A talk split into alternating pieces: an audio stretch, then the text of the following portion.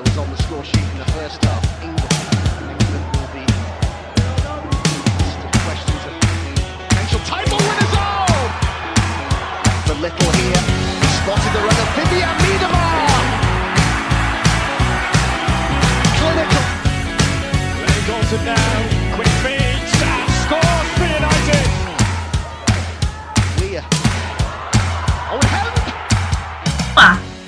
Camila e este é o primeiro Conexão FAWSL de 2021, o seu podcast de futebol feminino inglês. Lembrando que você ouve o podcast todos os agregadores, no seu favorito ele estará lá. Você pode procurar o FF de Primeira nas redes sociais, arroba FF de Primeira, Twitter, Facebook e Instagram. E hoje na nossa bancada temos duas participantes aqui que já são figurinha carimbada, que são a Kátia Valentim, que já já vai falar sobre o Arsenal, empatou com o Red dessa última rodada no Madeisk Stadium por 1 a 1 o estádio que vem aí causando um dor de cabeça. E a Karine Teixeira, que vai falar sobre o United que perdeu o Chelsea. É, também né, nesse final de semana, lembrando que teve a pausa de inverno, por isso que a gente ficou um pouquinho off. É, alguns vários jogos foram adiados por causa de Covid, de falta de elenco, etc. Falaremos disso já já, porque olha, esse começo de ano bombou lá na Inglaterra.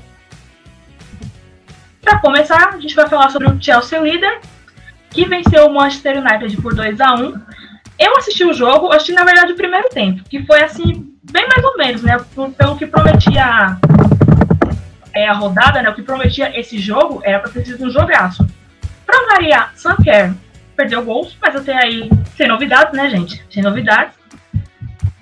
E no fim, como eu disse, foi 2 a 1 o primeiro gol foi da Harder, num bate-rebate, foi aos 30 do primeiro tempo. Depois a Lauren James empatou no segundo tempo, inclusive o gol dela foi muito bonito. E a Fran Kirby deu números finais da partida, recebendo uma assistência da Berger, da goleira Berger. Então eu vou começar com a Karine, que ela vai, ela vai nos passar todas as impressões desse jogo. E como eu falei, eu não gostei muito. Mas gostou foi a torcida do Chelsea. Então, Karine, comecemos com seus pareceres sobre esse jogo, que poderia ser bem melhor, convenhamos. Então, né? Felizmente, na hora do jogo, eu tava nos preparativos para ir pro Enem. Infelizmente era o Enem. E infelizmente, depois da prova, ainda fui é, sem vergonha na cara de procurar o jogo e assistir. É, nada novo sobre a chuva de Londres, né? De Londres não, de Manchester, que lá não tem quase sol. A zaga do United tá aprontando atrapalhada. É um jogo que começou com Chelsea a mil, com 1 a 0 para o intervalo, mas poderia ter ido com 4, 5, sem exagero algum. Herpes, que eu tanto critiquei, é, vem fazendo uma temporada muito, muito boa, salvado o time em vários momentos. E a gente foi perdendo mais pro lucro no, no intervalo. Depois, mais uma vez, meio que repetindo um pouco o jogo do turno, United volta melhor, é, consegue um empate. Não é aquele melhor, assim, de sufocar o Chelsea, sabe? Mas de entrar na partida, da bola não queimar tanto nos pés, conseguir fazer alguma coisa com ela. E a James foi entrando, poucos minutos, acho que eram sete minutos que ela estava em campo, uma coisa assim.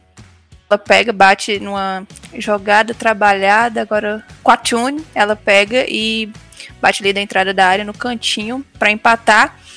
E tipo, era o momento do United ter calma, colocar a bola no chão, iniciar, sabe? Não desesperar. O time não conseguiu fazer isso. Subiu a marcação. Ó, pra você ver como é que o segundo gol foi uma coisa assim de louco. O time sobe a marcação, pressiona o Chelsea. A Berger pressionada, mete um balãozão ali, se livrando da bola. Aí vem o momento trapalhão, né? A Millie e a Amy, uma ficou olhando pra outra, a Millie desviou, ela, ela saiu da bola, cara. Parece que ela tava com medo, ela saiu e deixou a Kirby passar na frente ali, carregar e bater. E aí, o jogo depois disso, o time teve assim muito, muito ímpeto para conseguir fazer alguma coisa.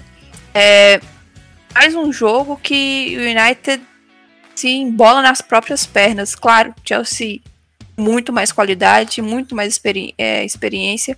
É, todo mundo aposta, eu acredito que é o principal favorito ao título, mas é um jogo que mostra muito das fragilidades que esse time do United ainda tem. Eu volto a bater na tecla, principalmente da, da defesa. Não. Acho que da linha defensiva em si, a gente só tem um atleta que você fala assim, não, ela é dona da posição merecidamente, tem futebol, tem potencial e tá entregando resultados, que é a ONA.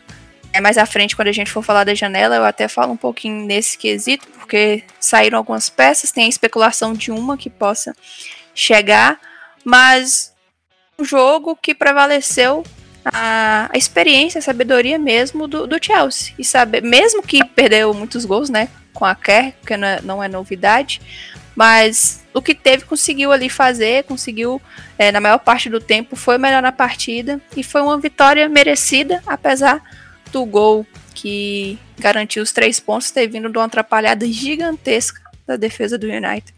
A, a Lauren James, que não marcava acho que desde dezembro, né? Foi o primeiro gol dela na temporada 2020-2021. Ela que veio sofrendo uma lesão, aí quando começou a voltar, também não tá, não estava 100%, e encontrou ali maior concorrência na posição, né, Karine? Na verdade, a James, saudável, ela é titular absoluta, seja como centroavante, seja até mesmo como ponta. Ela jogou muito assim no início da temporada passada e foi muito bem. Só que o problema é esse, ela tá sofrendo com muitas lesões. E é uma jogadora jovem, 19, 20 anos, mais ou menos, uma coisa assim. Muito jovem, e ela sofre. 18. 18 ainda, e o problema é sempre no tornozelo, sempre. E tipo, ela parece aquela jogadora pesada e lenta, sabe? E cara, num curto espaço ela consegue construir uma jogada, arrumar uma finalização. Ela é muito boa jogadora, muito, muito, muito. O problema é a questão física. Aí ela não tem tido sequência, e nisso ela nem tá fazendo tanta falta, porque tipo, antes da Alessia chegar, se a James não jogava, era quase certeza que o United não ia conseguir marcar gols. Porque não é uma dificuldade imensa para finalizar isso desde a temporada passada. E nessa, a Alessia começou voando muito bem. Só que aí teve a infelicidade também de uma lesão, teve que fazer cirurgia, tá voltando por agora. Mas a James, ela é craque de bola. Ela é muito diferenciada. Mas o problema é esse: não tá conseguindo ter continuidade por conta das lesões. Sim, é, eu queria ressaltar é, no time do United que a Laura James, para mim, é titular sempre. Ela com a Alessia, não sei como a Casey montaria esse time, mas ela e a Alessia Russo, para mim, são as melhores na linha de frente. E também a contratação da Butler, da Ona Butler, foi um baita acerto do United.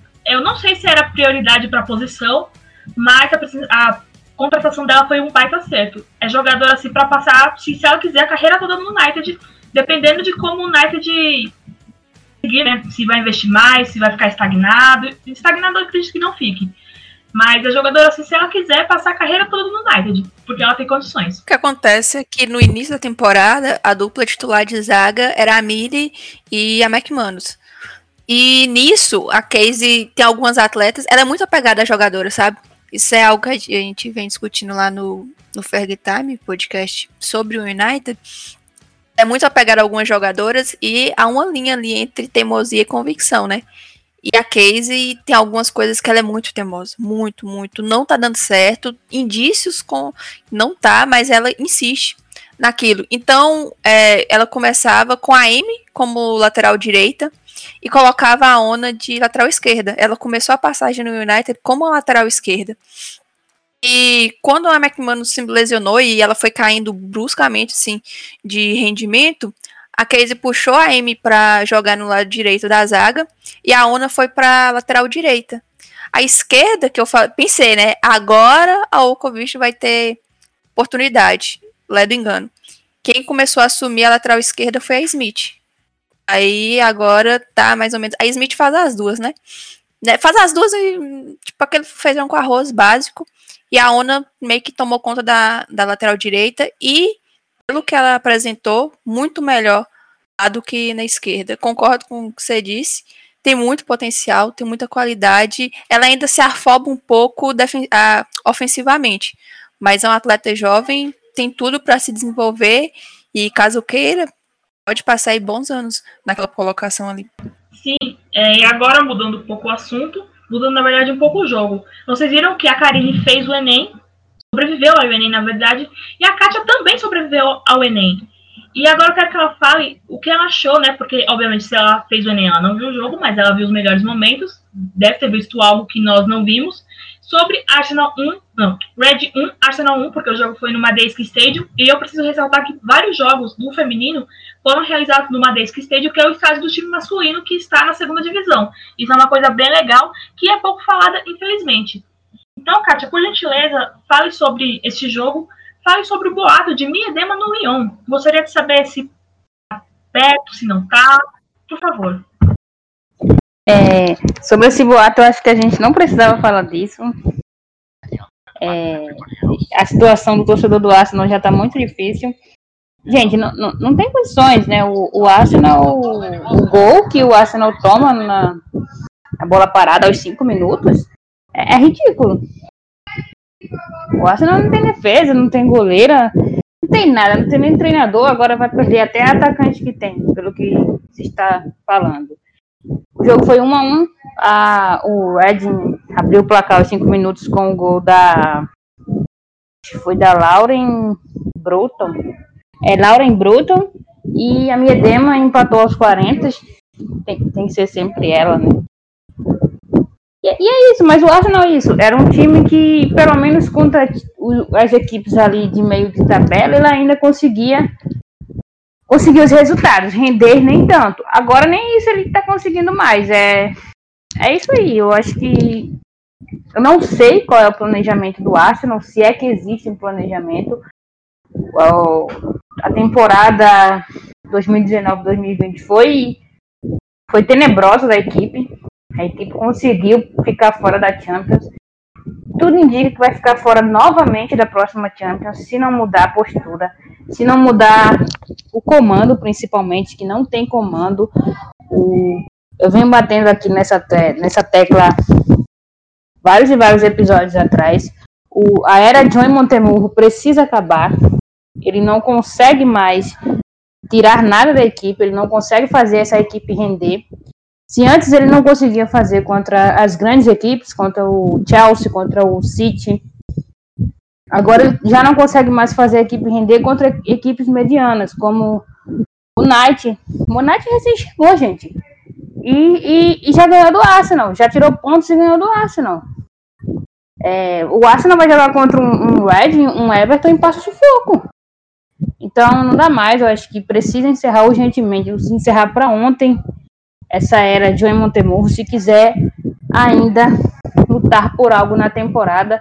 Uma temporada que, que vale ressaltar é que o Arsenal não tem nada, só tem agora a WSL. E mesmo assim, está despencando na tabela, está vendo seus adversários abrirem vantagem e os outros adversários chegarem, que agora o, City tem 21 pontos e um jogo a menos.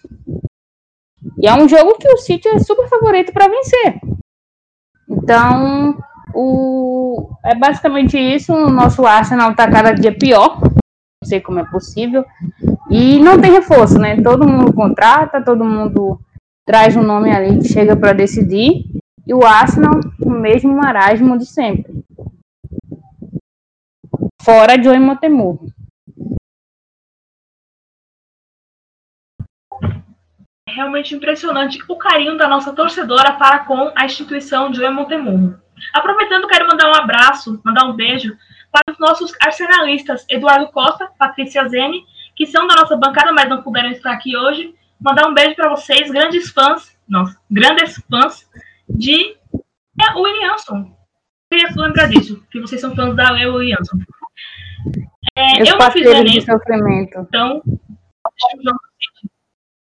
não, eu não fiz porque é o meu dia de fazer. Eu fiz no meu dia, então não preciso fazer de novo, não quero. É traumatizante. Então eu vi o jogo do City, que foi 7 a 0 no Aston Villa em casa. Aston Villa que tenta, tenta ali, finge que vai, mas não vai. A sorte deles é que o Bristol City existe e vai cair. Sobre o jogo, sim. Tá, foi 6 a 0 só no primeiro tempo é um, um, um, resultado de primeiro tempo até então inédito no Academy Stadium, né? O jogo foi em Manchester. E assim, contra o Aston Villa não fez mais que obrigação. Só isso.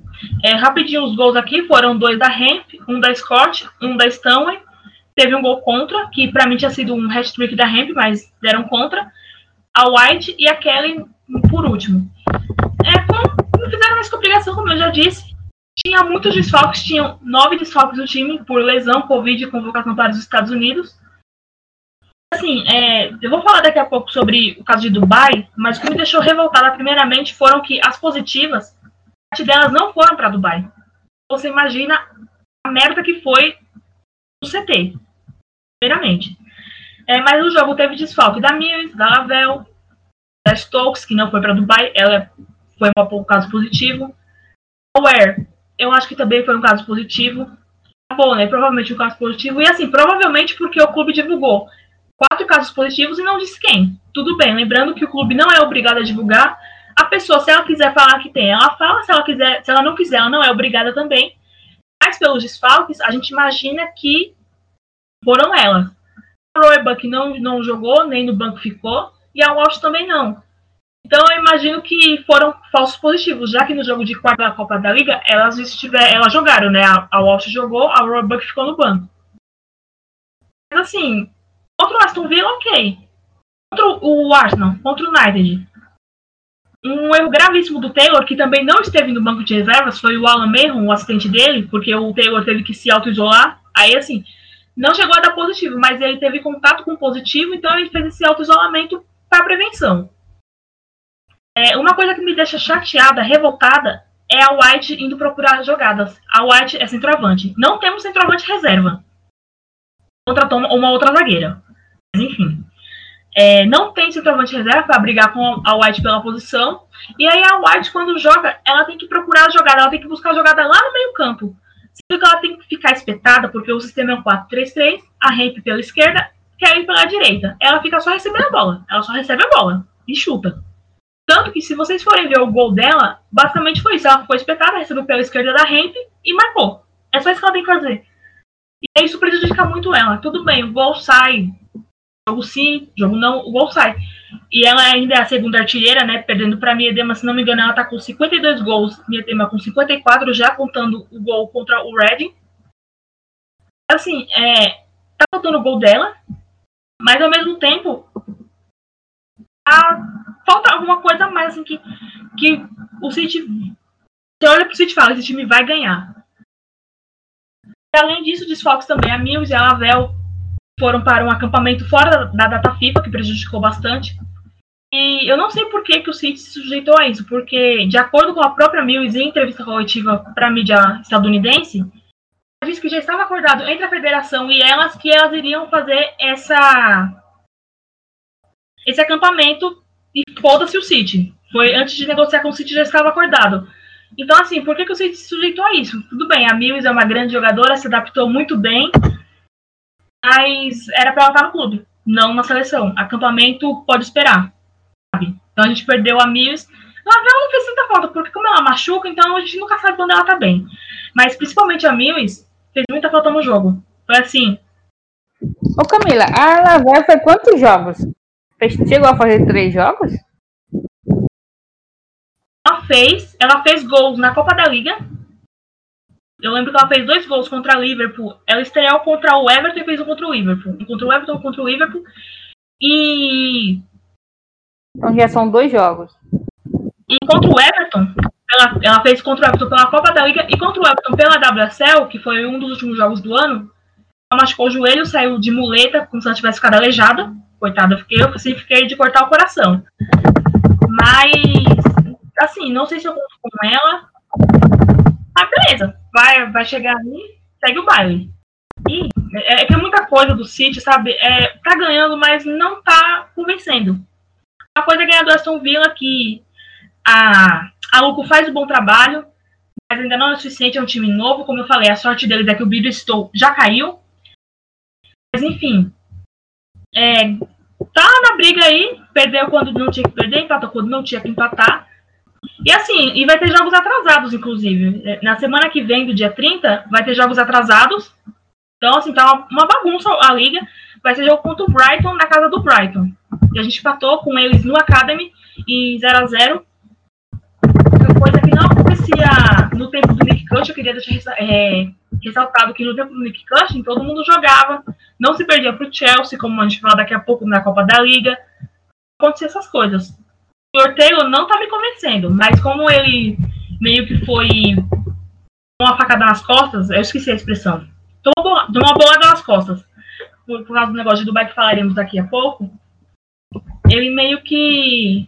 Ah, gente, eu não sei, de verdade. Eu olho assim. Eu, quando eu penso que vai, nunca vai. Então. Mas ganhou. Ganhou, espero que ganhe contra o Bristol. Mas, pra mim, não tá convencendo ainda. Chegou a Dal Kemper, que vai jogar na semana que vem, provavelmente. Mas precisamos de centroavante. Eu não aguento mais ver a White criando jogadas como se fosse volante. Eu não aguento mais. Só queria deixar isso registrado.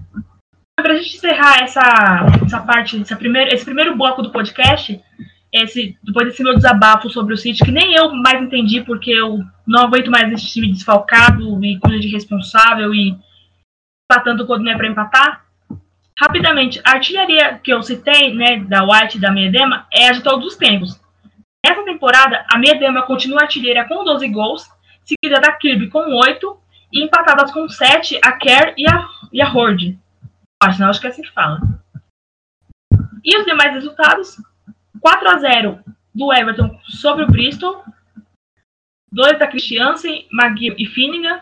O Bristol estreou um novo treinador, que é o Matt Bird, que vai ficar até o fim da temporada no lugar da Tânia Oxtobe. Faremos isso daqui a pouco, né? Chegadas e saídas mas ela abriu um precedente interessante que é de jogadoras, de treinadoras, dando licença maternidade durante a temporada. Falaremos disso daqui a pouco, mas a ideia do Bird já foi ali ruim, né, com essa derrota para o Everton. Teve Birmingham e Brighton, que não teve também é um jogo X. Já falamos do Chelsea, do Arsenal, o City, e o Tottenham e o West Ham. O West Ham também estreou treinador novo, que é o Ollie Harder, e o Tottenham ganhou com o gol da Lucy Quinn. Então foi essa rodada que aconteceu no, nos jogos normais. Nesse final de semana teremos Aston Villa e Reading, sábado 9h30. Aí no domingo, às 9 tem Arsenal e West Ham. Manchester United e Birmingham, também às 9 Às 11 temos Brighton e Manchester City, lá em Brighton. Bristol vai receber o Chelsea, coitado do Bristol, também às 11 da manhã. E por fim, às 11h30, Tottenham e Everton.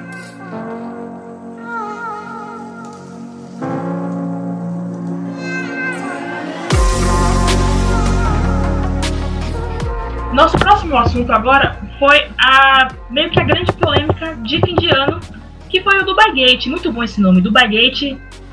Putz, gostei mesmo, apesar das circunstâncias. Mas eu, primeiramente, eu vou chamar uma participação especial é da Amanda Marinho, do podcast Passando DM, de vez em quando ela tá aqui no de primeira.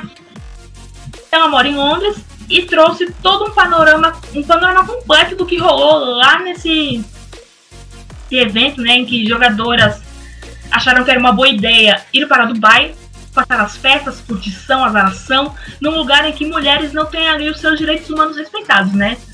Digamos que também infelizes, foram bem tontas? Aí vai de cada um. Então, Amanda, para cada o seu parecer. Fala, galera. Bom, para entender esse Dubai Gate, é, preciso entender um pouquinho primeiro como está a situação do coronavírus aqui na Inglaterra.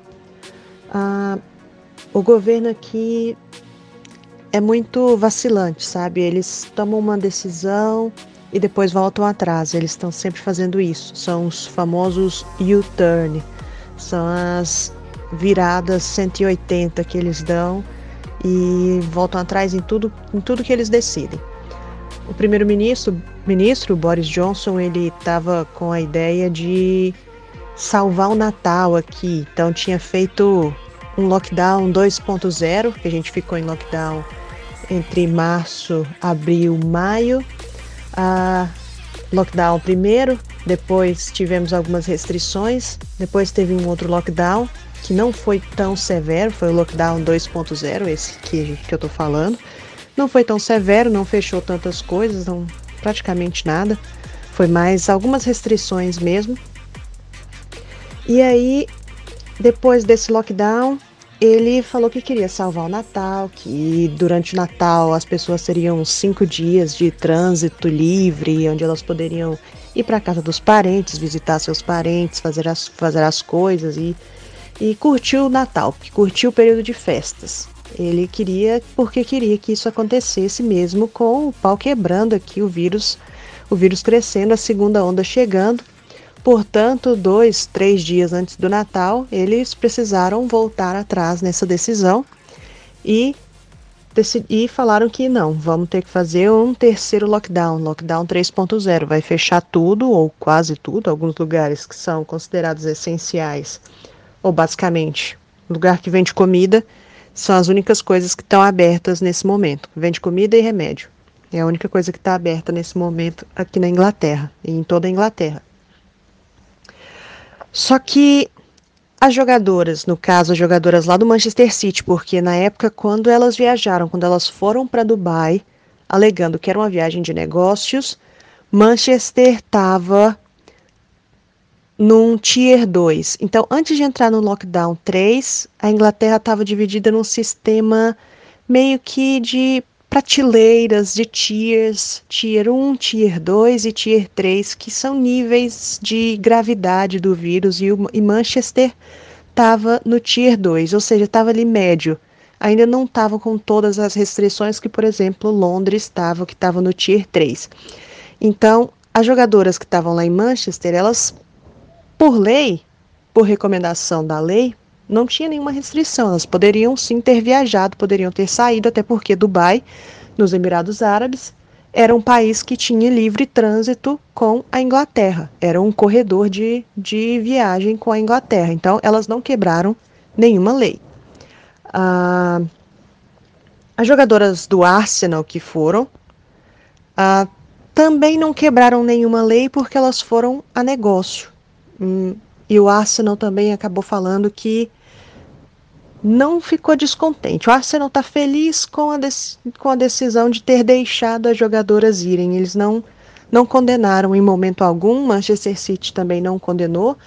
O único time que não condenou, mas que se mostrou desconfortável e que se desculpou foi o Manchester United, no caso através da Casey Stone, que falou que uh, tomou a decisão errada de ter deixado sua jogadora ir para ir para Dubai.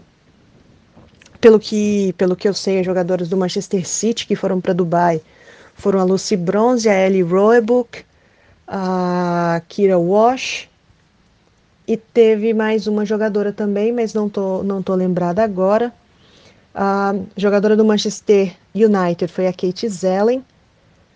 A jogadora do Arsenal, que foi, que nós sabemos, foi a Katie McCabe, mas aparentemente no Arsenal teve outras jogadoras que também foram.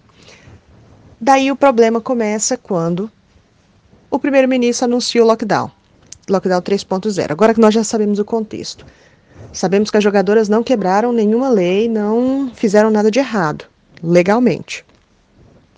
Lockdown 3.0, morte subindo, infecções subindo, novo tipo de vírus descoberto aqui na Inglaterra, todo mundo em casa, Natal arruinado, e essas jogadoras foram para Dubai, essas jogadoras estão postando fotos no Instagram, estão postando coisas, curtindo suas férias ou curtindo sua viagem a negócios. Pegou mal, ficou meio assim, né? Ficou meio ruim essa situação.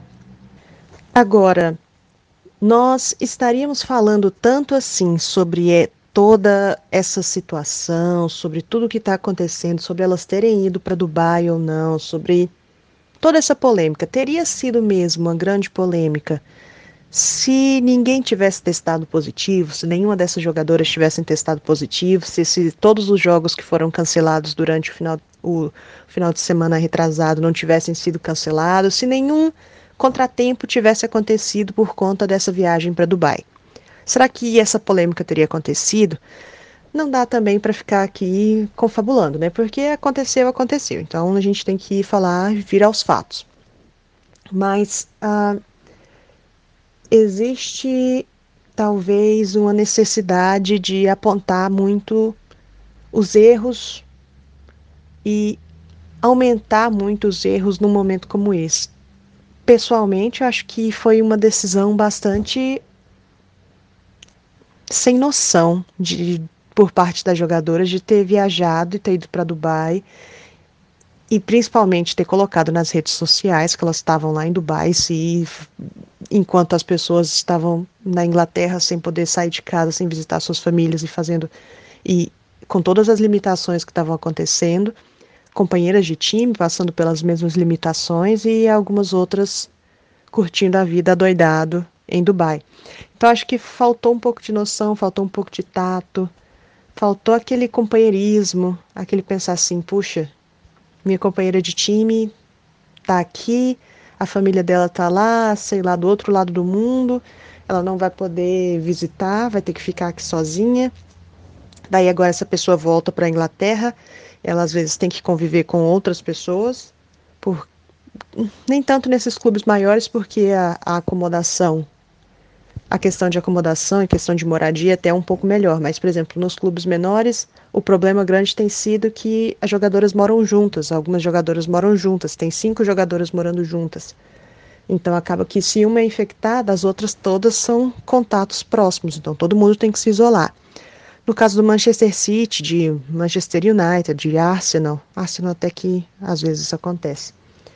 Então esse é o problema essa falta de olhar para o próximo, essa falta de empatia com a situação que as outras pessoas estão passando.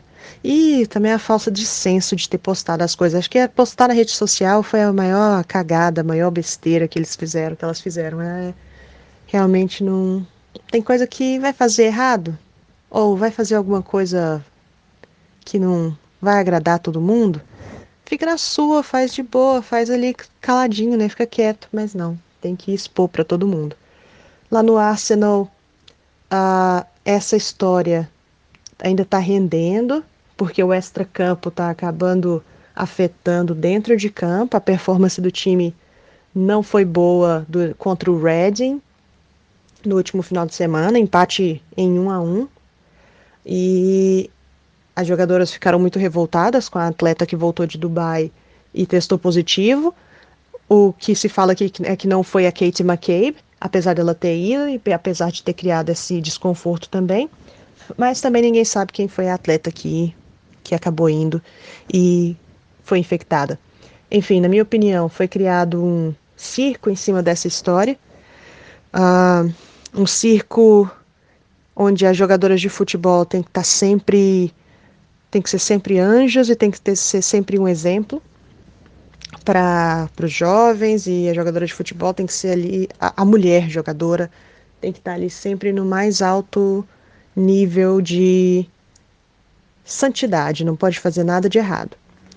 Ah, e às vezes as pessoas erram e fazem escolhas que não que não deveriam ter feito. E não necessariamente elas quebraram nenhuma lei, então tecnicamente não podem ser cobradas por isso. A opinião do público vai ficar aí para o julgamento. O problema nos times também agora é para ser resolvido. Ah, mas é isso. O que vocês pensam dessa história? Obrigada pelo espaço. Acho que elas podiam ter, se era para fazer, podia ter ficado mais na delas, né? Não precisava ter postado nas redes sociais. O que, que vocês acham? Valeu pelo convite, pessoal. Até mais. Bom, vocês ouviram o panorama completo da Amanda, que, como eu disse, mora em Londres, acompanha o futebol feminino há bastante tempo. Recomendo que a sigam nas redes sociais, sigam no podcast Passando DM, um dos primeiros em língua portuguesa que eu recomendo bastante. E umas pequenas notas, só uns detalhes como dito, jogadoras de vários times foram curtição, azaração, festas do camarote, não, rainha do camarote no caso. E até o momento, só duas treinadoras se pronunciaram. Duas mulheres, olha só. A Casey Stone, do United, ela chegou a pedir desculpa até, sendo que ela não tem culpa de nada, porque não foi ela que foi curtindo o Bay, né? E a Emma Reis, do Chelsea. Eu nunca sei falar o nome dela, então vai ser Reis mesmo. A Stone e a Reis foram as únicas que se pronunciaram sobre o acontecido e pediram desculpas, o que não foi culpa delas, porque não foram elas que foram. O Arsenal não falou nada, o Manchester City falou que resolveu. Eu não sei como seria essa resolução. Espero que elas tenham sido agredidas, porque só apanhando mesmo, porque a gente está numa pandemia. Então, sabe, o exemplo. Porque, querendo ou não, as jogadoras já são profissionais, elas. Se faz uma coisa certa, vai ganhar um parabéns. Se faz uma coisa errada, tem que ser criticada. E aí tem dois detalhes, né? Dois. Assim, que eu vi, que alguém citou na rede social, e aí eu me toquei que já pensou se acontece? O que acontece? Nós temos a Jennifer Beach, zagueira do Arsenal, que está lutando contra um câncer de mama. Ela está com, com câncer de mama, está tratando tudo direitinho, inclusive mulheres façam autoexame, porque foi assim que ela detectou, né? Ela fez o autoexame, depois no médico, os exames e acabou dando positivo. Ela está, então, fazendo quimioterapia, radioterapia, etc. E ela tá com a imunidade baixa, isso é óbvio. Quem assistiu Laços de Família tá entendendo o que eu tô falando, mesmo que seja leigo. E no City tem o marido da Holt, a Steph Holt, que tem esclerose lateral amiotrófica. E o Stephen Darby, ele era jogador de futebol, ele se aposentou com 20 anos, era zagueiro, passagens por Liverpool e Bolton, que era onde ele jogava, até que se aposentou. E a esclerose lateral amiotrófica é a doença do Stephen Hawking. Então, assim, é uma doença degenerativa gravíssima. Ele também está com a imunidade baixa. Então, assim, as mulheres foram, tiram tudo, para o CT. Se passar um vírus para esses dois, se passar um vírus para a BIT, tipo assim, a pessoa que foi, ela tá sintomática, mas ela tá com vírus. E se ela passa para BIT? E se alguém passa, passa para Holton e a Holton passa para o marido? Olha só que maluquice, que coisa que assim, é para pôr a mão na consciência e apontar mesmo, tipo, você tá errada, você errou nisso. E eu fiquei, tipo, muito revoltada. Eu não lembro de ter ficado tão revoltada assim na minha vida, como eu fiquei com esse caso, com as jogadoras do meu time que resolveram ainda por cima colocar na internet, porque nem todas colocaram. A gente, eu cheguei a colocar no Twitter da The Citizens Brasil, que é a torcida oficial do City no Brasil, eu tô lá desde 2015, sempre trazendo informações sobre o UMA, e eu recebi no, nos contatinhos a foto das bonitonas lá em Dubai curtindo como se não houvesse pandemia. E se uma delas passa para outro que passa para o marido, gente? Como, é que funciona? A pessoa ia morrer por causa de imbecilidade. É, outra coisa também que me veio à mente, assim, é uma coisa mais minha mesmo. É, não sei se vocês viram a Super Pop espanhola. Passou na ESPN 2, até, teve narração brasileira. E o Atlético de Madrid ganhou. Até aí, normal. E no Atlético de Madrid, tem a Virginia Torrecilha, que está superando um tumor no cérebro tumor maligno, em que ela teve que parar de jogar, fazer cirurgia, ou seja, uma pessoa também com imunidade baixa. E foi muito legal a festa, assim, eu achei muito, eu não torço pro Atlético, nem nada, mas eu, eu chorei, juro pra vocês que eu chorei. E olha que é difícil eu chorar com alguma coisa. Ela levantou a taça junto com a capitã, que é a Amanda. Elas levantaram a taça. E depois teve aglomeração, tipo, fizeram a rodinha, todo mundo se abraçou e comemorou, coisa e tal. Porque ela tava ali, ela tava se recuperando, mas isso demora, né, gente? É um tumor no cérebro essas coisas demoram, né? Ela vai, talvez ela demore a, jogar, se é que vai voltar, né? Vamos supor que ela possa não voltar. Isso acontece no City, gente. Isso acontece no Arsenal, no United, em que as bonitas foram para Dubai, aí volta, ganha o título e vai todo mundo se abraçar. A menina morreu. Porque passa, recebeu o vírus de um monte de gente, teve aglomeração, teve a comemoração, e aí? Então, gente, pelo amor do Pai Celestial, eu espero que vocês, quem não acompanhou, vai acompanhar agora, né? Porque eu já estou sabendo disso há um tempinho, né? Aconteceu um tempinho, mas a gente volta.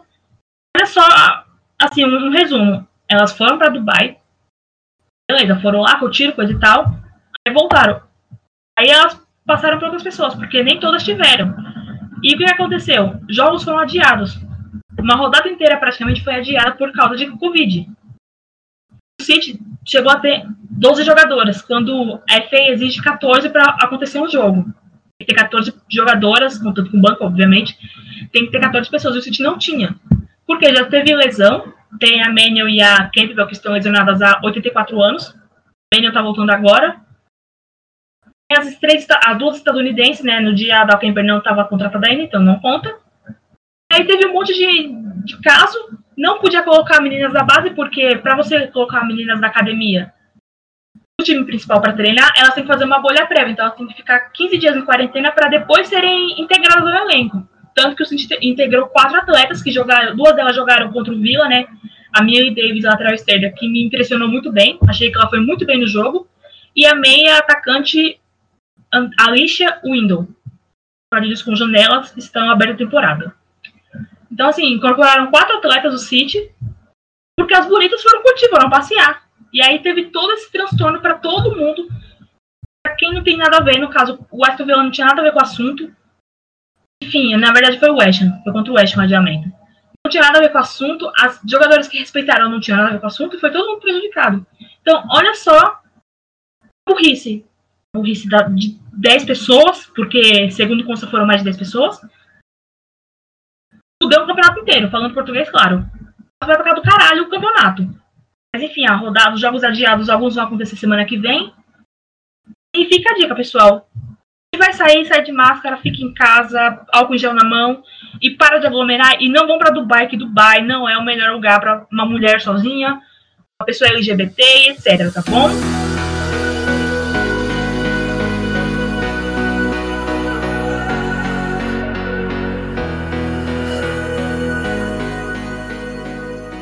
Tá bom, vamos agora mudar de assunto, uma coisa mais leve, mais legal, que são chegadas e saídas de janeiro. A janela de janeiro está aberta.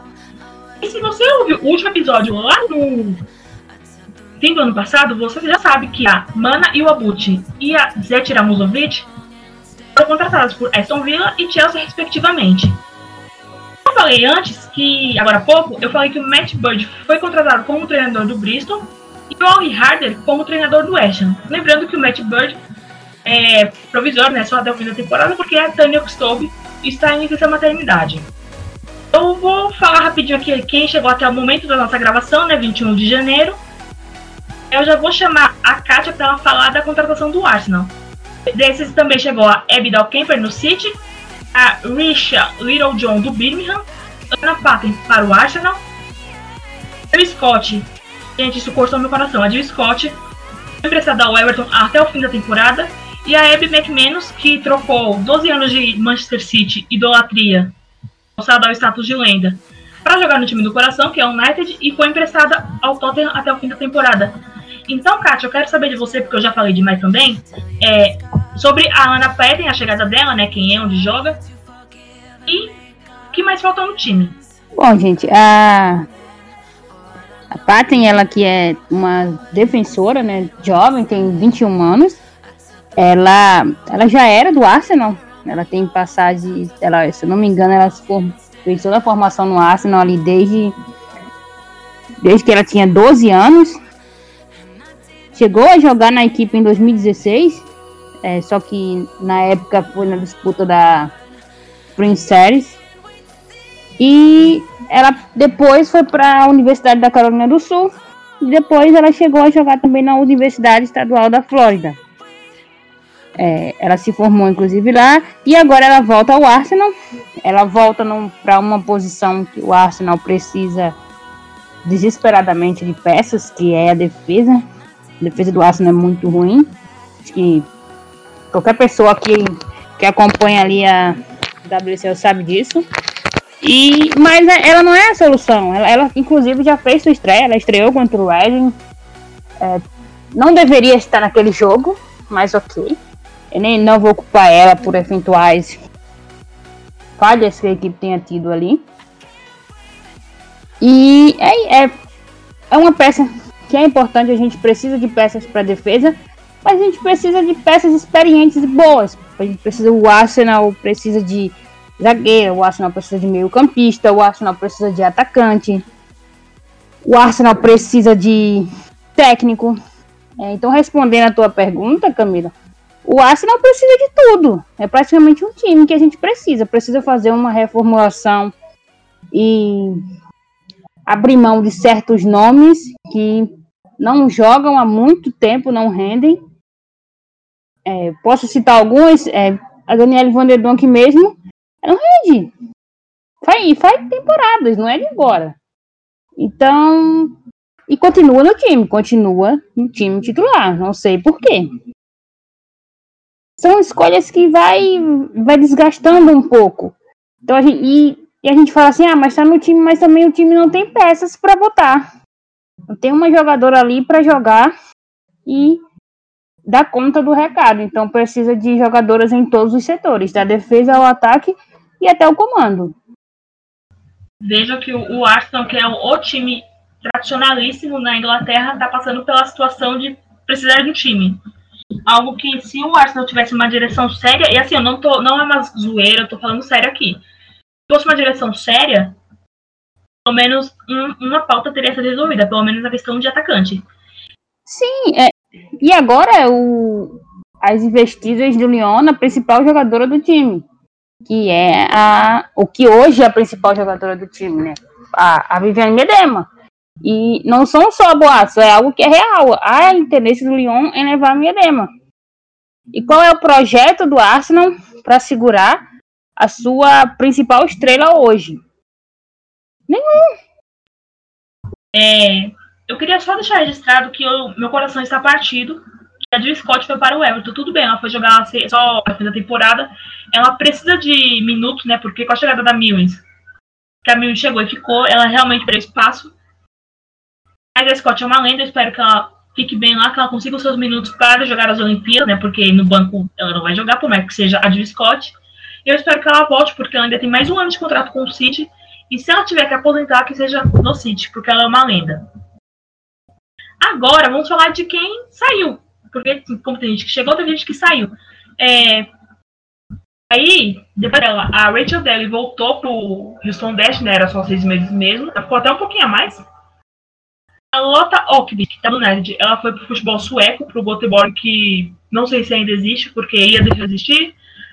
Aí depois um time se interessou em contar mundo, e aí não sei o que aconteceu, porque o futebol feminino tudo é mistério. Então, a qualquer momento vocês vão saber se o Göteborg continuará existindo, seja com esse nome, seja com outro nome.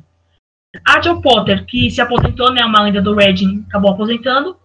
A Rachel Corsi, que estava no Birmingham, voltou para o, é, para o futebol americano, para o futebol dos Estados Unidos. Ela era do Utah Royals, mas teve o draft de expansão. Ela está agora no novo time do Kansas City, que eu não sei como chama. A Damaris Rock foi a grande é, transação até aqui, porque ela rendeu um valor de seis dígitos ao Everton. Ela vai jogar no Lyon. E o mais impressionante é que ela chegou essa temporada mesmo, tipo, ficou praticamente seis meses no, no, no Everton e já foi negociada seis dígitos. Quantos são esses dígitos? Quantos valores? Não sabemos porque não informam. Então fica aí o questionamento. espero que seja mais que a Harder. Por mais que não, ela não valha 350 mil euros, mas. Eu acho que foi aquele valor padrão, 100 mil. Geralmente fica entre 10 e 100. Né? Por fim, a Ruby Grant, que estava no ESHA, ela voltou para os Estados Unidos para estudar e jogar pela Universidade da Carolina do Norte. Ela já tinha essa bolsa, já era para ela ter ido antes, mas pela pandemia conseguiu esse, esse contrato curto. Agora eu vou chamar a Karine, porque teve duas saídas de duas defensoras do United. Eu preciso saber o que está acontecendo. Do que, que, ela precisa, do que ela, no caso, ela, a Casey Stone. Ou será que a Casey Stone quer voltar a jogar, né? E tá mandando todo mundo embora para ela ser uma zagueira? A gente, Karine, o que, que você pensa dessas saídas? O que, que o time está precisando? Etc. Na verdade, a Kátia falou aí sobre o Arsenal precisar de peças em todos os setores do time. E no United não é muito diferente, não. Apesar da campanha até surpreendente. Se lá no começo da, da temporada, se a gente falasse que o United estaria ali na segunda colocação, é, brigando por vaga direta à Champions, acho que nem o mais otimista do torcedor acreditava, pelo projeto ser ainda muito novo.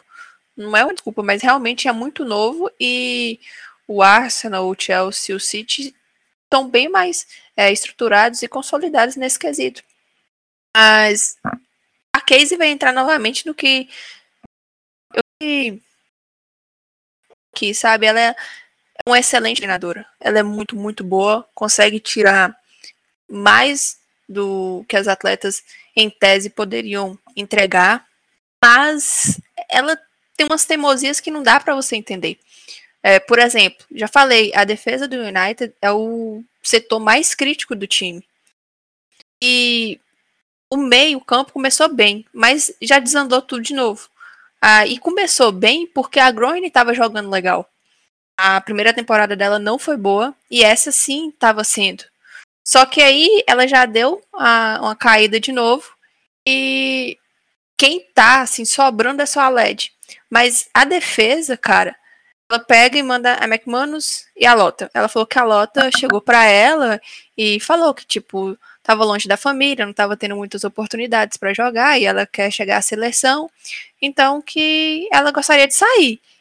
Aí que ela acatou. Velho, eu também pediria para sair. Você vê a Harris tendo mais oportunidades que você. A Harris não serve para jogar futebol de creche, sabe?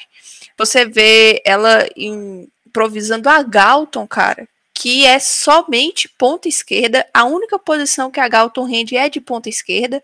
Coloca ela de lateral esquerda. Nos primeiros jogos quase entregou o resultado. Você vê ela colocando a, a Smith, ela fazendo mil e um malabarismos em outras é, posições para improvisar na lateral esquerda, sendo que você está ali à disposição várias vezes ela no banco, mas não, não tinha oportunidade de jogar. É, quando começava uma partida, era sempre substituída.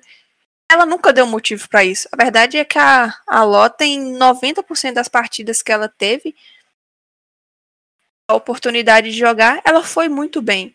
Tanto ofensivamente como defensivamente. Tipo, nada a, a, reclamar sobre ela. Então, é realmente uma jogadora que sabe lá o motivo. Ela deve ter batido em um dos filhos da Casey até tido tão poucas oportunidades de sair dessa forma do clube. E a McManus, o que acontece? Todas as zagueiras do United, que nem eu falei lá no grupo, elas têm os mesmos problemas. Nenhuma das três merece ser titular, absoluta, incontestável, quiçá ainda herdar a abraçadeira de capitão, como a, a Amy tem utilizado. É, todas elas só servem para jogar com linha baixa, paradinha ali para defender a área. Elas não têm qualidade para sair jogando. Elas não têm a mínima velocidade, tipo nada de velocidade mesmo. Colocar uma tartaruga para correr com elas, ela, a tartaruga ganha. É, elas não propiciam ao time jogar com linha alta. O que aconteceu? Pega o segundo gol do Chelsea. O United sobe as linhas, tenta marcar pressão, o Chelsea dá um chutão, elas precisam do mínimo de noção de posicionamento e de velocidade, agilidade, e elas não têm. Então entrega. É, o United precisa tanto de peças em termos quantitativos quanto qualitativos. Ele sempre fala que a, essa janela de janeiro ela não costuma fazer muitas movimentações, a menos que surja alguma oportunidade de mercado, seja algo assim é, excepcional. Então, cara, se você está precisando de peças em números, não só em qualidade, por que, que você vai liberar duas defensoras, sendo que a defesa é o setor mais crítico do seu time? Sabe, a McManus tá horrível, tá horrível. Ela entregou diversos gols nessa temporada.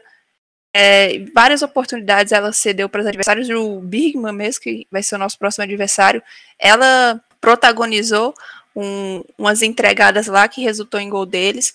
Mas, sei lá, sabe? Se precisar, está com a Amy e a Millie só. Nenhuma outra atleta foi improvisada, nunca na zaga. Se acontecer qualquer problema com qualquer uma das duas, ela vai entrar e vai jogar?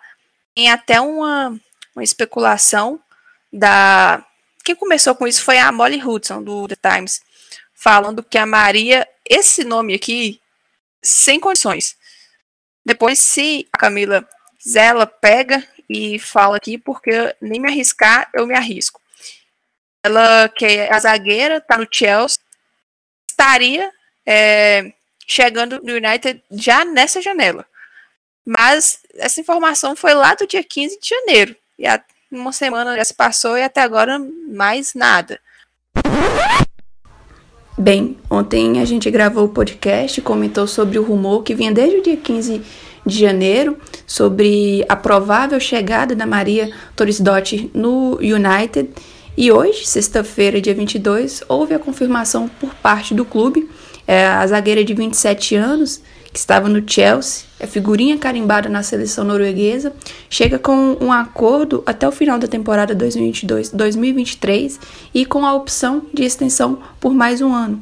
É, a Maria falou que ela estava impressionada como o projeto do United no futebol feminino alcançou um nível muito alto em um curto espaço de tempo e que isso se deve muito a Casey, ela ouviu muito bem é, sobre ela e isso a motivou a querer trabalhar para ela e a se juntar a esse projeto que é jovem, mas ambicioso e que ela imagina que tem um futuro brilhante pela frente.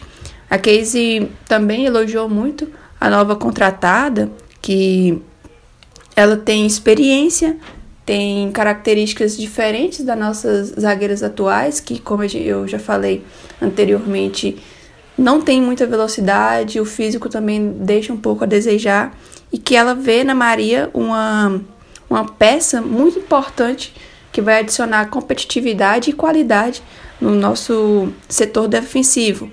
E realmente, ela chega com um status no Chelsea, né? Acaba que ela perdeu um pouco de espaço porque a Bright e a Erickson são unanimidade. Mas a Maria chega com uma boa expectativa de que acrescente muito ao United num setor que é carente, que precisa mesmo de adições. E ela tem experiência, foi ela foi até as quartas de final na última Copa do Mundo com a Noruega. Já foi vencedora, mesmo que não conseguiu nos últimos anos ser titular incontestável no Chelsea. Volto a frisar, por conta de ter uma dupla já consolidada, mas tem uma experiência né, de participar de elencos vitoriosos e mais do que qualidade, nessa temporada a chegada da Tobin e da Press evidenciou o quão importante é você ter jogadoras vencedoras no grupo. O United nessa temporada, essa campanha, é, se deve muito a elas, não só dentro de campo, mas também fora, e a Maria chega aí com a expectativa de que possa contribuir da mesma forma. Teve uma outra jornalista, a Laura Alamponte, que falou que a Maitene Lopes, uma meia do Real Sociedade, estaria no, no radar do United, mas essa para a próxima janela a, de verão lá no, na Europa.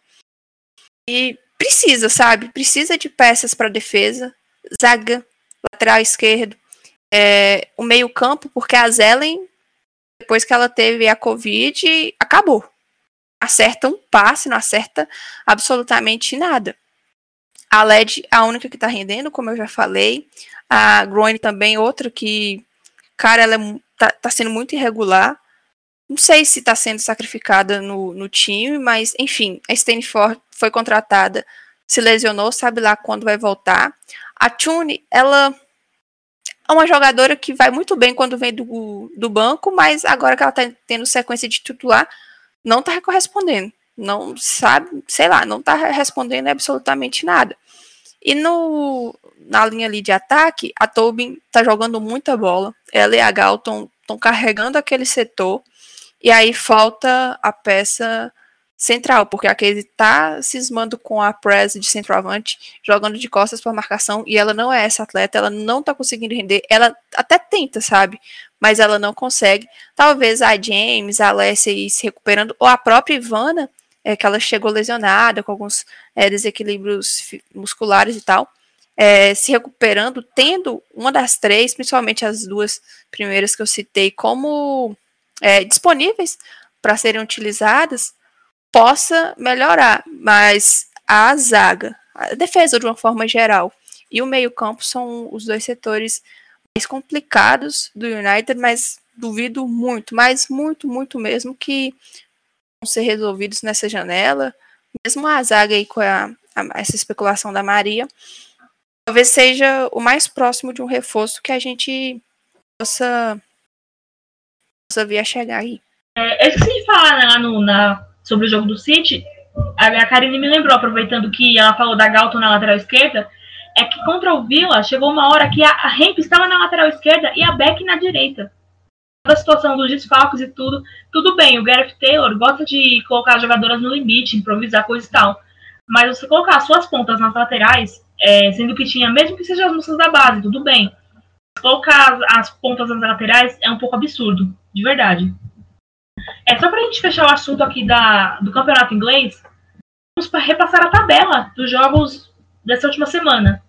Infelizmente, o Chelsea lidera com 26 pontos. O Manchester United está com 26 pontos também, só que o Chelsea tem um jogo a menos. Então, quando o Chelsea desempatar, é, é, jogar esse jogo que falta. O Arsenal tem 23, Manchester City 21, o Everton tem 17, Reading 14, Tottenham 12, Birmingham 10, Brighton 9, West Ham 7, o Aston Villa 6 e o Bristol apenas 2. Tadinho do Bristol, gente. De verdade. Até tem ali uma. É, sei lá, não sei explicar, gente. Tem a Ebony Salmon, que é uma boa jogadora. Mas assim, tem a Ebony Salmon, que é uma boa jogadora. A Emma Bissell, que fez parte da base no City. A goleira Bagley, que é muito boa goleira, vai estar no time grande assim que o Bristol cair. Mas é só isso, sabe? Não tem motivação, não sei o que acontece nos bastidores. Trouxeram o Matt Bird, como eu já citei antes. Mas não tá rolando, né, galerinha? Infelizmente, o Bristol vai cair e o Leicester vai subir, como eu já falei no primeiro episódio. Agora vamos às Copas.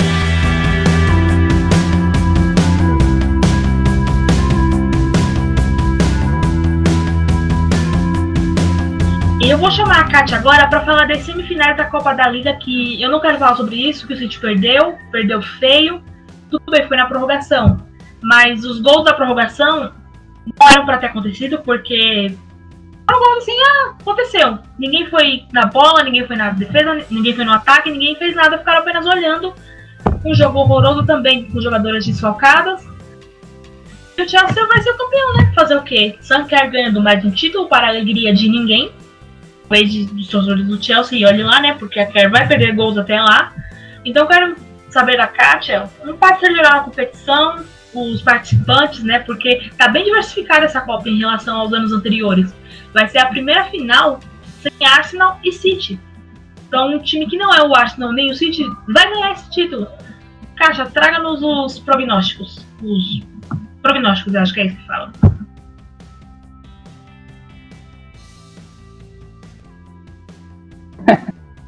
Bom, é, eu sempre falo que o formato da, da Atlantic Cup é muito ruim, né? E devido à pandemia da Covid-19, eles meio que organizaram por região os grupos. E aí a gente teve times como, como o Arsenal, o, o Knight, Everton, ficando de fora dessa fase é, mata-mata, é, que foi tivemos apenas dos times considerados grandes, tivemos apenas o City, considerado não, eles são grandes, né? O Manchester City e o Chelsea avançando para as quartas de finais, mas que acabaram se cruzando logo nas quartas de finais. E como a Camila já citou, o Chelsea passou o carro em cima do City.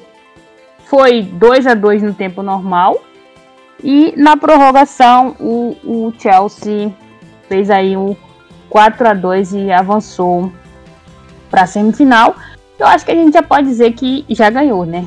Não vejo o, o se o City é o mais próximo que pode chegar de meio que derrubar essa hegemonia recente que o Chelsea está criando e o City não conseguiu. Então, não acho que vai ser o não desprezando esses times, mas não acho que vai ser o West Ham ou o Bristol City ou o Leicester que vai parar o Chelsea. Eu acredito que elas vão ganhar mais um título, o primeiro de 2021. 2021. É, a gente vai ter uma semifinal com Chelsea versus West Ham. O West Ham que venceu a, o seu jogo por 3 a 0 contra o Durham. E teremos a outra semifinal entre Bristol City e Leicester. O Bristol que, como já foi citado, tá, tá muito tá, tá naquele já caiu. Será que a gente pode dizer já caiu? Não sei. Tudo indica que sim, né? Tem só dois pontos na temporada. E o Leicester que vem fazendo um, uma boa temporada na segunda divisão. Então promete ser aí uma partida mais equilibrada. Eu, se tivesse que apostar, apostaria numa que o Leicester vai para a final, disputar a final com o Chelsea. E vamos aguardar aí as, as semifinais irão acontecer nos dias 3 e 4 de fevereiro. Acontecem as semifinais.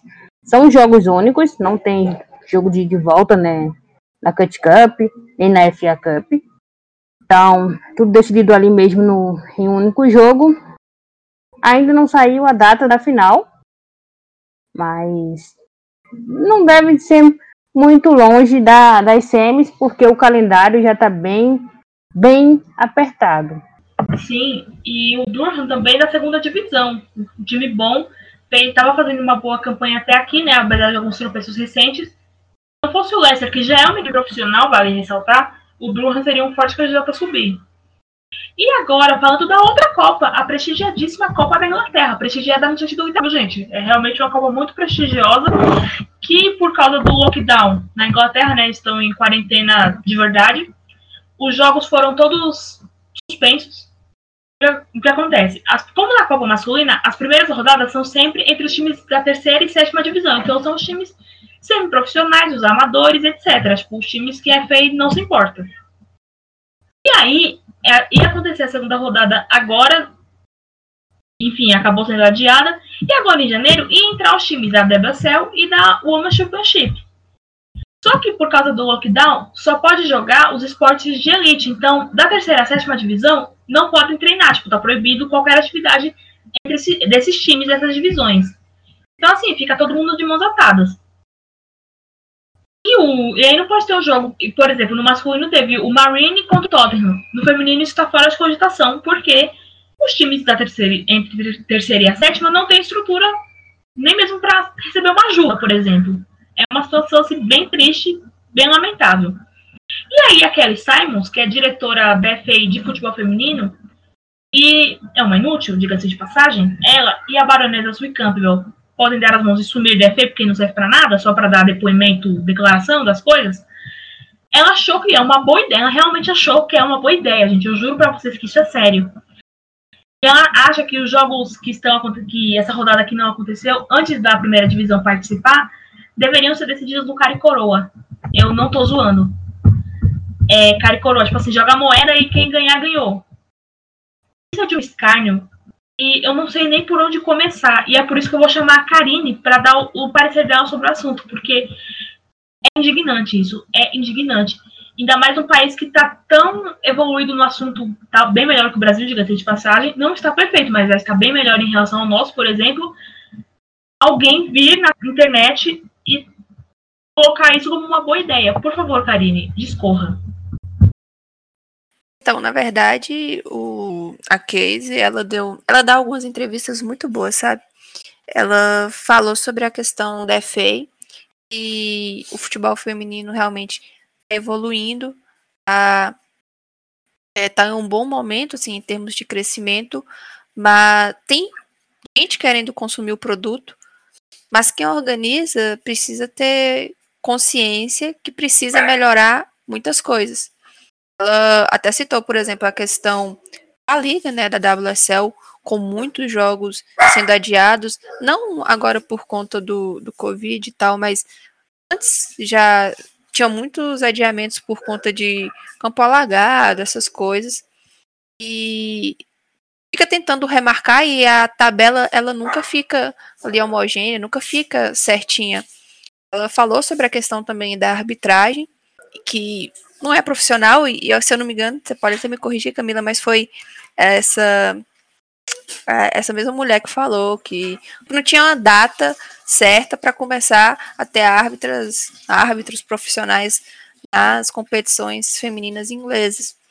Nisso entra a questão da FA Cup, tipo, se não dá para fazer a competição porque as equipes tidas como amadoras tiveram que parar as atividades por conta lá das recomendações do governo em decorrência do, da Covid, beleza.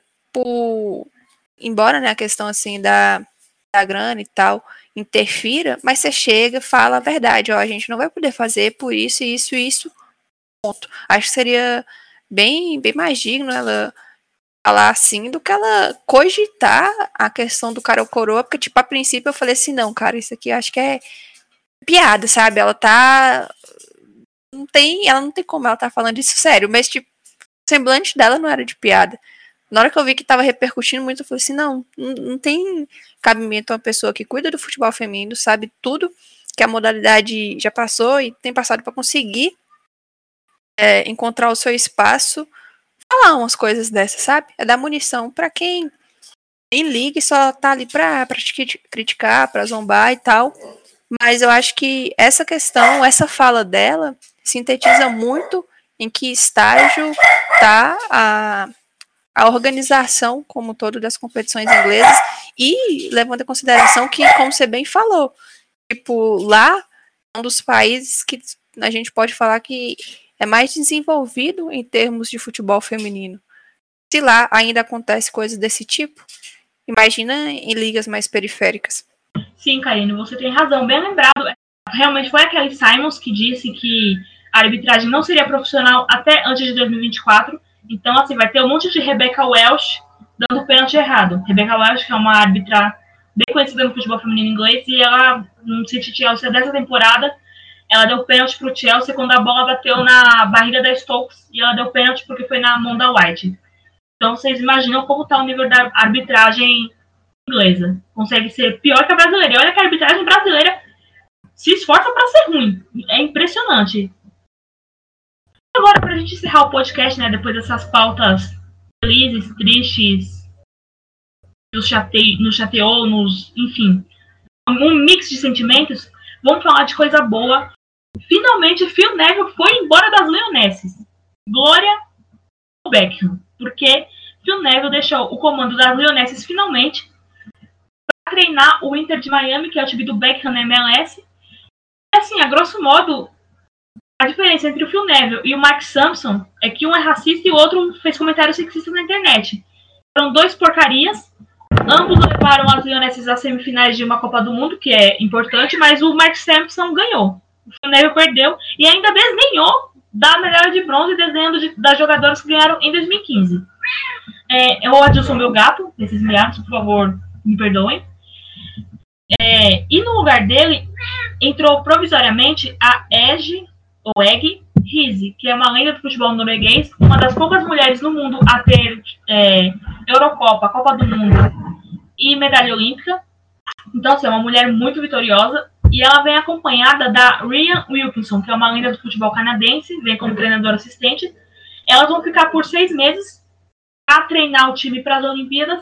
Não necessariamente elas vão treinar as Olimpíadas. Esse cargo do time de B, do time de B está em aberto ainda, né? Então pode ser elas, como pode ser qualquer outra pessoa, pode ser eu, se eu quiser mandar o currículo, porque elas não estão confirmadas, mas pode acontecer.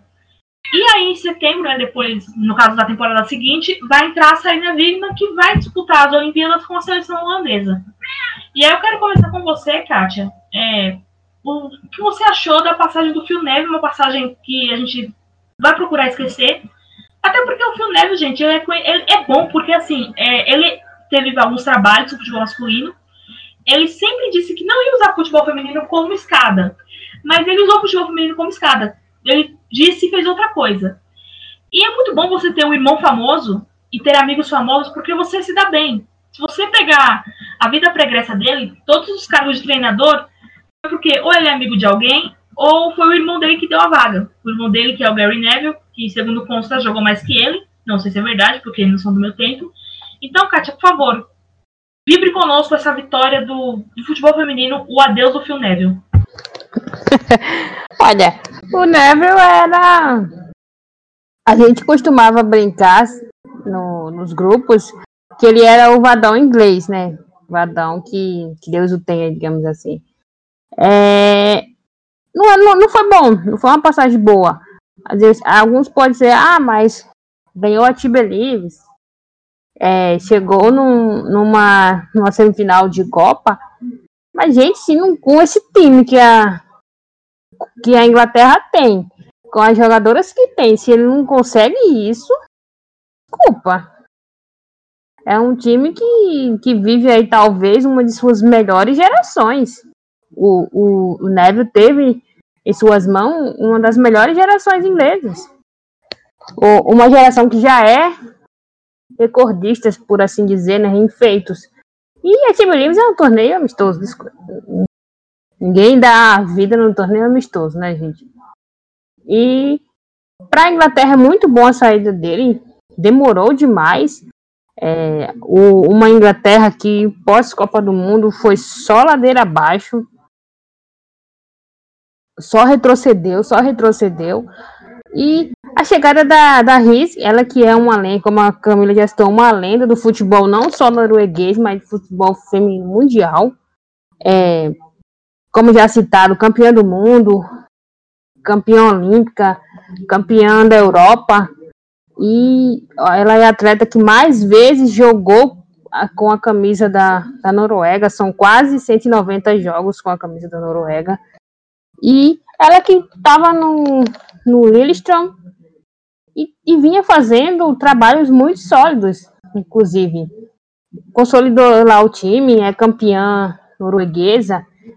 Na temporada passada chegou a disputar como melhor técnica do mundo pela FIFA. Então, é um nome bom. Eu só não entendo como um nome desses, né? Aceita. Claro, é a Inglaterra, é mais visibilidade, mas são seis meses de contrato. Nem chega a ser seis meses se a gente pensar que nem é garantido que ela vá liderar a equipe na, nas Olimpíadas. Mas, sem dúvida, essa passagem dela vai ser um, uma adição muito importante para a Inglaterra, que precisa voltar aos trilhos. Para ontem, elas têm aí um, uma Euro para disputar em casa, com times que chegam bem mais fortes e consolidados, por assim dizer. A equipe precisa voltar a se encontrar.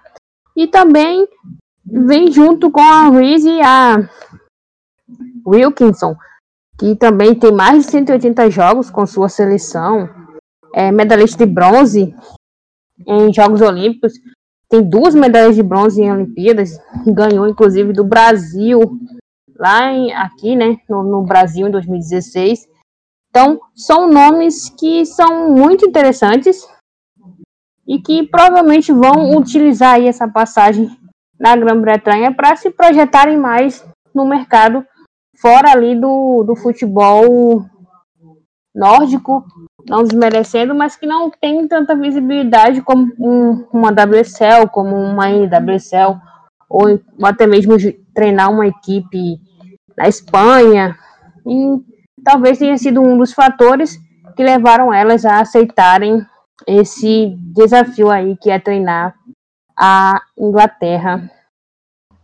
E, é, e lembrando só um, uma correção, a Rizzi, ela tem a medalha olímpica de ouro. Ela é uma das únicas oito mulheres do mundo que tem medalha de ouro, Eurocopa e Copa do Mundo. É, e também vale lembrar que, além do cargo na Inglaterra estar interino, a Escócia não tem mais a Shelley Kerr, saíram em acordo mútuo, e País de Gales, da Jane Ludlow, ela também saiu em acordo mútuo. Então, assim, é, temos dois cargos aí acabando de seleções boas, né? Não são seleções fortíssimas, mas são boas seleções com nomes assim que eu treinaria, assim, se eu pudesse, eu treinaria esse time, só para poder trabalhar com a Fishlock, com a Ware, com a Little e assim por diante. Eu tenho aqui a numeralha do Phil Neville, rapidinho aqui, só para a gente encerrar.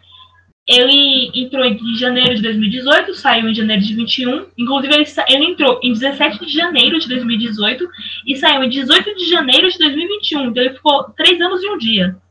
Ele teve é, 35 partidas, 19 vitórias, 5 empates e 11 derrotas. Aproveitamento 54,3%. Karine, fala para mim o que você achou dessa saída, dessa chegada. o Neves que jogou no seu time deve ser seu ídolo, eu espero que não, mas enfim. Por favor, Karine, dê o seu parecer sobre. Na verdade, eu acho que vocês falaram muito bem e a questão ídolo, ídolo, não, né? Jogou lá, é que nem você falou, é conhecido mais por conta do irmão dele, sobrenome por propriamente algo que ele ele fez assim e tal.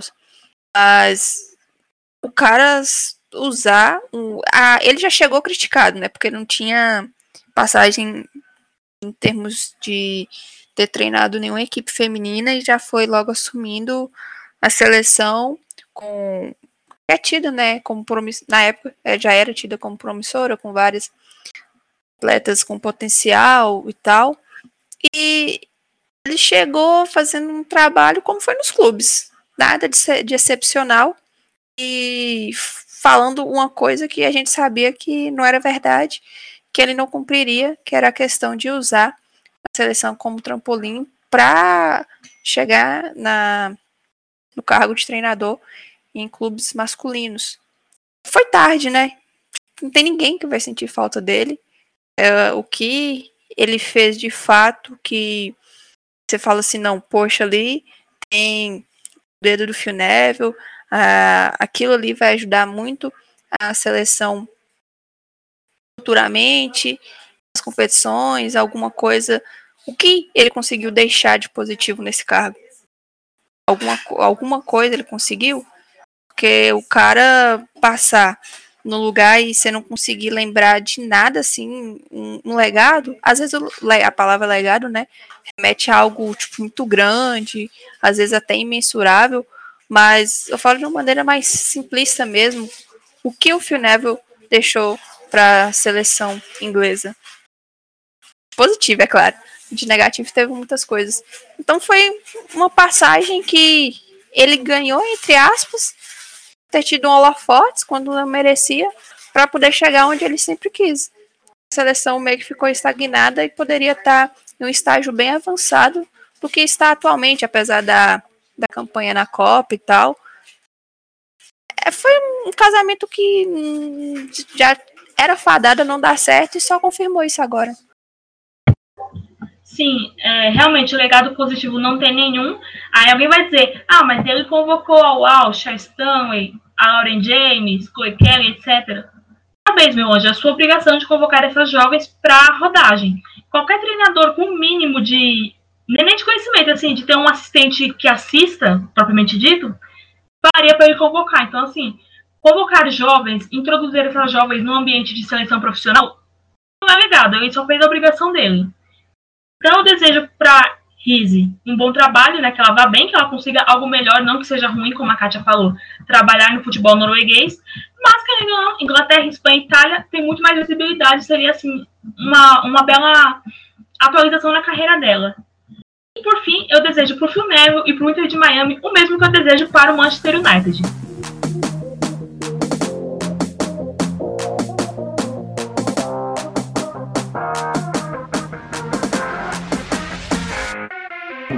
Pessoal, esse foi o primeiro podcast desse ano 2021.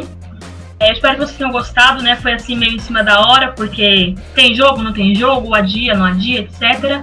Vou deixar aqui meu muito obrigado para Kátia e para Karine. É, vou aproveitar a divulgação aqui, né? Não só a divulgação do nosso podcast, que você sabe que você ouve em todos os agregadores. Você segue o arroba FF de Primeira nas redes sociais, Facebook, Twitter e Instagram. Repetindo, arroba FF de Primeira.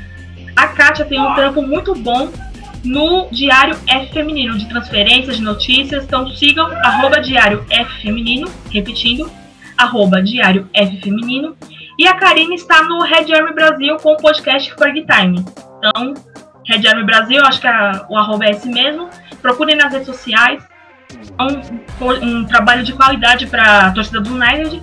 E eu, como vocês já sabem, estou na Decidens Brasil, arroba BR, trazendo toda e qualquer informação pro bem ou pro mal. O Manchester City Woman, também no masculino, torcedor oficial do City no Brasil. E é isso. Eu sou a Camila, este é o primeiro episódio de 2021 do podcast FAWSL, o Conexão FAWSL, que é o seu podcast de futebol feminino inglês. Obrigado, Kátia. Obrigado, Karine. Uma boa sorte para vocês no nesse domingo. E eu espero que aconteça, porque a gente nunca sabe. Uma boa sorte para vocês. Boa sorte para todo mundo que vai fazer o Enem. E valeu, até a próxima.